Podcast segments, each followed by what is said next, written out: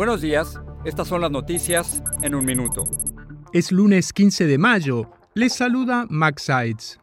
Tras el fin del título 42, la patrulla fronteriza ha visto una caída del 50% en el número de migrantes que cruzan la frontera, dijo este domingo el secretario de Seguridad Nacional, Alejandro Mayorkas. Mayorkas también defendió la política de asilo del gobierno ante las críticas de que se ha vuelto demasiado estricta.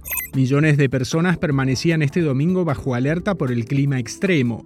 Durante el fin de semana, una serie de tornados azotó el medio oeste y sur del país, mientras que los estados de Washington y Oregon registraron récords de altas temperaturas. Se espera que la ola de calor continúe en el Pacífico en los próximos días. Al menos 27 personas murieron este domingo en Tamaulipas, México, al chocar una furgoneta que llevaba pasajeros y un camión de carga. Ambos vehículos se incendiaron y las autoridades creen que el conductor del camión huyó.